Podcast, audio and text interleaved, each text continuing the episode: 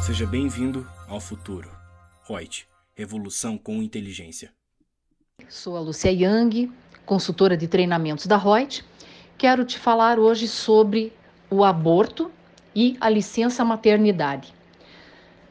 Uma empregada sofre um aborto, ela tem direito à licença maternidade?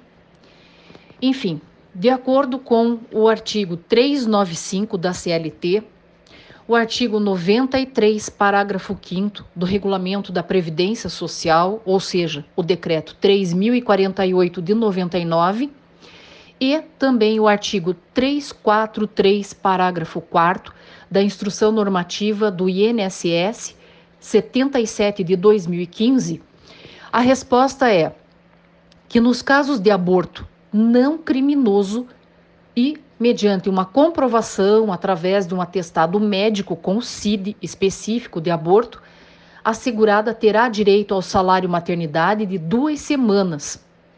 Então, ela tem esse benefício desde que cumpra esses determinados requisitos.